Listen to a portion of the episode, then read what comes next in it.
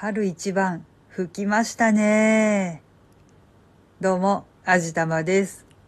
まあ、あの、正確には春一番が吹いたのは夕べだったんですけれども、まあまあ、あんまり気にしないでいきましょう。今日も結構風が強くて飛ばされそうになりながらお散歩してました。でも、不思議なことに春一番が吹いた後は、また寒くなるんだそうですね。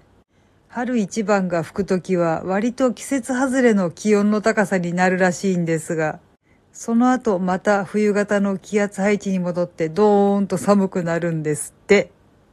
でもそうやって行きつ戻りつしながらだんだん春が近づいてくるんだなーって思うと待ち遠しいですね。あー、でも花粉の季節なんだよなー。私今のところまだ花粉症大丈夫なんですけど、ちょっとなんとなくやばさげになりかかっているのかもしれないですね。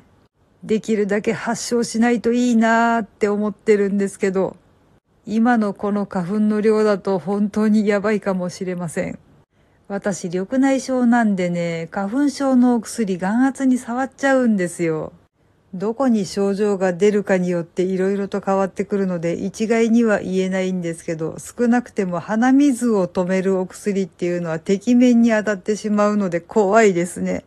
発症しないことを切に祈りたい。というわけで実際のところあんまり外に出たくないんですけどね。まあ、ウォーキングというかお散歩は欠かしたくないので、ちょっと難しいところではありますね。フィットネスクラブとかに置いてあるベルトとかローラーとかの上を歩くあれがあると楽なんですけどね。何しろ家に置き場所がありません。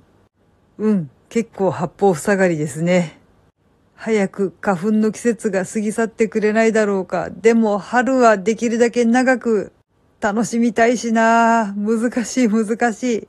その辺考えると神様って結構意地悪だと思うのは私だけですか？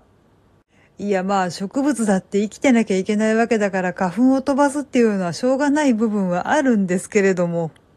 いやーでも植物がそんなに人間と敵対するなんて想定外だったような気がします。はい。というわけで今回は花粉症が微妙にやばいかもしれないというお話でした。この番組は卵と人生の味付けに日々奮闘中の味玉のひねも姿りでお送りいたしました。それではまた次回お会いいたしましょう。バイバーイ。